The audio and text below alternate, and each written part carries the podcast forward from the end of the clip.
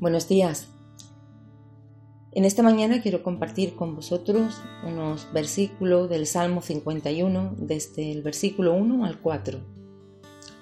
Ten piedad de mí, oh Dios, conforme a tu misericordia, conforme a la multitud de tus piedades, borra mis rebeliones, lávame más y más de mi maldad, y límpiame de mi pecado, porque yo reconozco mis rebeliones y mi pecado está siempre delante de mí.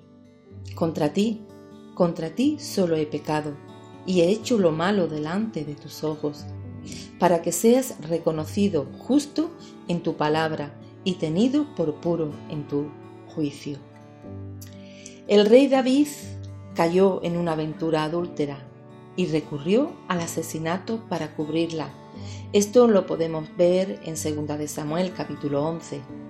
Después de que el profeta Natán le predicase uno de los sermones más poderosos, que lo podemos ver en 2 de Samuel capítulo 12.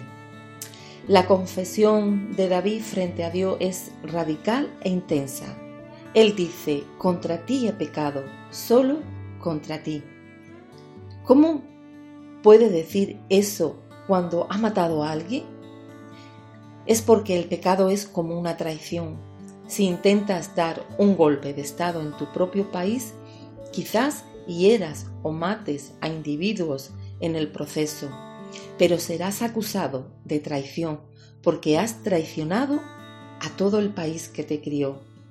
Del mismo modo, el pecado es una traición cósmica, es dar un golpe de Estado a las leyes de aquel a quien se lo debemos todo. ¿Sabes? Cuando pecamos contra otro o incluso contra nosotros mismos.